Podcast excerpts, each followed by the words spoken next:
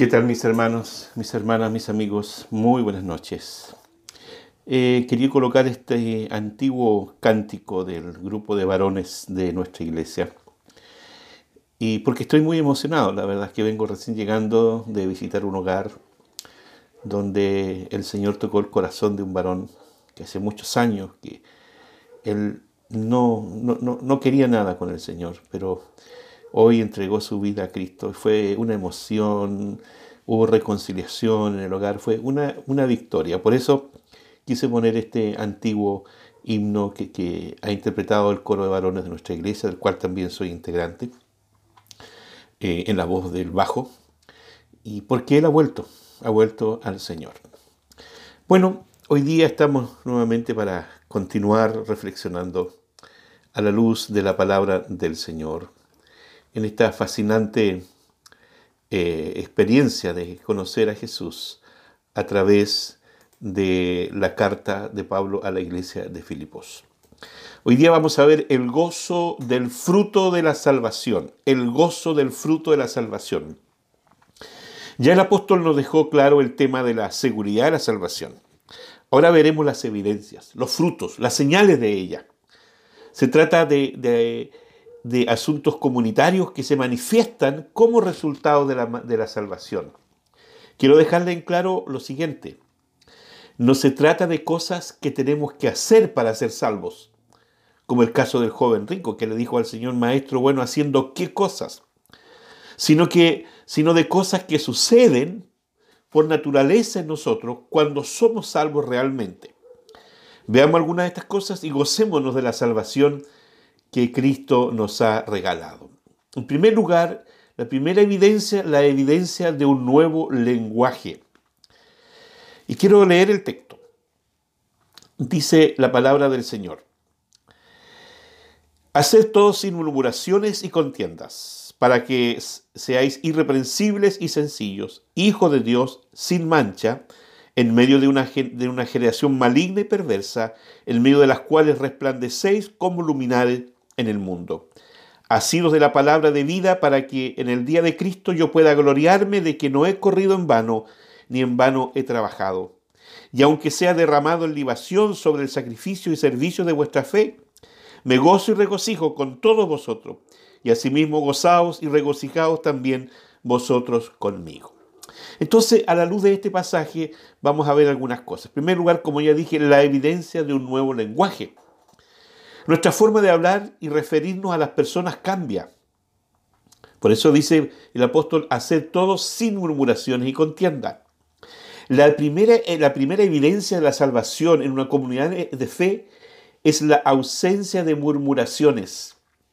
La palabra griega que el apóstol usa aquí para eh, murmuraciones es gongusmos, y se refiere al murmullo sordo y amenazante de una chusma que se opone a sus líderes. Es un murmullo de desagrado que se hace en privado. El término evoca al murmullo de rebelión de los hijos de Israel que manifestaron su infidelidad a Moisés y a Dios, por supuesto. Éxodo 15, 24, números 16, 41. Usted puede leer esos pasajes. La segunda evidencia de la salvación en, nuestra comunidad de fe es la ausencia de contiendas. La palabra griega que usa el apóstol es dialogismos y se refiere a discusión inútil, a discusión malintencionadas, sin sentido ni propósito. Las dos palabras tienen que ver con el uso de la lengua y de acuerdo con el apóstol Pablo, no deben ser parte de nuestra vida ni de nuestra comunidad. Gocemos pues la dicha de una lengua santa en nuestra comunidad de fe. En segundo lugar, la evidencia de una vida eh, contrastante. La vida cristiana tiene la serenidad y la certeza de la perfecta confianza. Esta es la evidencia de la pureza.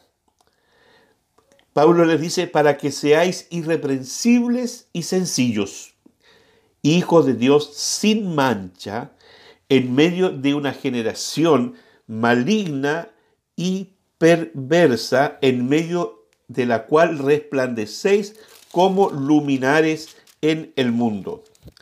Lo que el apóstol Pablo les pide a los hermanos es que se porten de tal manera que se note su origen espiritual, que sean, que sean un, un contraste con el mundo, que sean como faros encendidos que ilumine la vida de otros.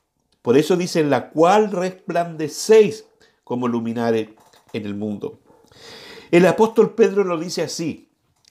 Tenemos también la palabra profética más segura, a la cual hacéis bien en estar atentos, como a una antorcha que alumbra el lugar oscuro, hasta que el día esclarezca y el lucero de la mañana salga en vuestros corazones. Segunda de Pedro 1.19.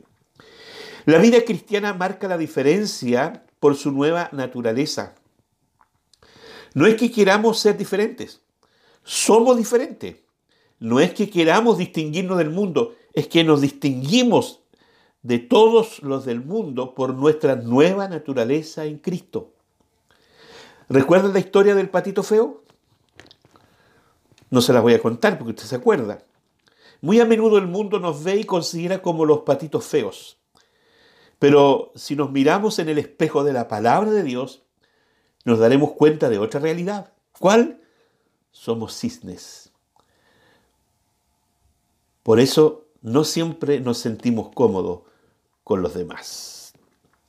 En tercer lugar, la evidencia de una mente cautivada por la palabra.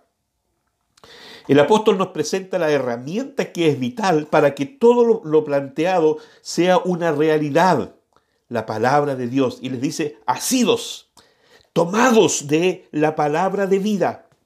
La Biblia no debe ser un libro que adorne nuestra biblioteca, sino que debe ser el libro que adorne nuestra mente y corazón. Deuteronomio 6:6, esta palabra que yo te mando hoy estarán en tu corazón. Josué 1:8 eh, le insta a que nunca se aparte de esta palabra, para que te vaya bien, le dice el Señor. Fue la palabra de Dios la que cautivó la mente del reformador Martín Lutero. En el año 1521, en el histórico interrogatorio de la dieta de Worms, declaró que su conciencia estaba cautiva a la palabra de Dios, diciendo, no me retracto de lo que he escrito a menos que alguien me demuestre con Biblia en mano que estoy equivocado, porque mi mente está cautiva por la palabra de Dios. Hermanos y amigos, la, la Biblia se escucha se lee, se estudia, se memoriza, se medita y se aplica a la vida. Gocemos la dicha de tener con toda libertad acceso a la palabra de Dios. Y en cuarto lugar, la evidencia de reconocer y recibir los regalos vivientes de Dios. El apóstol Pablo les dice aquí a los hermanos, les dice, ha sido de la palabra para que en el día de Cristo yo pueda gloriarme de que no he corrido en vano, ni en vano he trabajado. Y aunque sea derramado en libación sobre el sacrificio y servicio de vuestra fe, me gozo y regocijo con todos vosotros. Podemos decir que otra evidencia de la salvación en una comunidad de fe es la presencia y reconocimiento de los siervos de Dios que son puestos por Dios para nuestro bien. Dios le ha salvado, le ha llamado y le ha capacitado para que nos ministren con su palabra. El autor del libro de los Hebreos dice, obedeced a vuestros pastores y sujetaos a ellos, porque ellos velan por vuestras almas, como quien han de dar cuenta, para que lo hagan con alegría y no quejándose, porque esto no es provechoso. Hebreos 13, 17. El apóstol le dice a la iglesia de Filipo, y aunque sea derramado en libación, en libación sobre el sacrificio y servicio de vuestra fe, me gozo y regocijo con todos vosotros. Disculpen mis hermanos por compartir de manera tan directa esta enseñanza, porque soy vuestro pastor, pero no puedo dejar de compartirles todo el consejo de Dios. No les enseño la palabra para mi provecho, sino para provecho del reino. Que así sea y que así lo puedan entender. Gocémonos entonces por tener en nuestra iglesia siervos que sirven al Señor. Oremos, ore dando gracias a Dios por su palabra y deje que ella le cautive su mente y su corazón. Tareas. Piense y haga una lista de cosas que debe cambiar en su vida para hacer un contraste con el mundo. Y aprenda de memoria este pasaje. Hacer todo sin murmuraciones y contiendas, para que seáis irreprensibles y sencillos hijos de Dios, en medio, sin mancha, en medio de una generación maligna y perversa, en medio de la cual resplandecéis como luminares en el mundo, sido de la palabra de vida, para que el día, que en el día de Cristo yo pueda gloriarme de que no he corrido en vano, ni en vano he trabajado. Gloria al Señor. Hoy día pude ver eso, hermano, como después de tanto tiempo de hablar y hablar con este varón, Dios movió su corazón y hoy día Él es un hijo del Señor. Amén.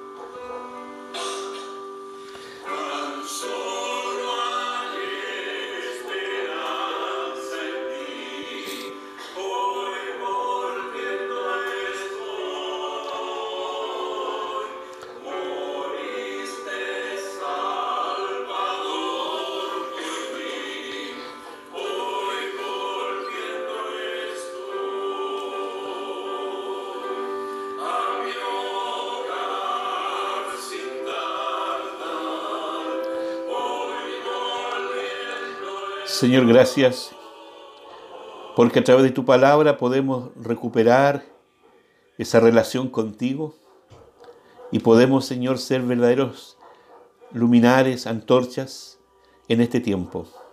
Señor, abraza, bendice, llena de tu gracia, Señor, a todos mis hermanos y mis amigos que están escuchando o leyendo este devocional. En el nombre de Jesús. Amén y amén. Les abrazo, mis hermanos. Dios les bendiga, Dios nos bendiga. Y si Dios lo permite, mañana nuevamente nos volvemos a encontrar.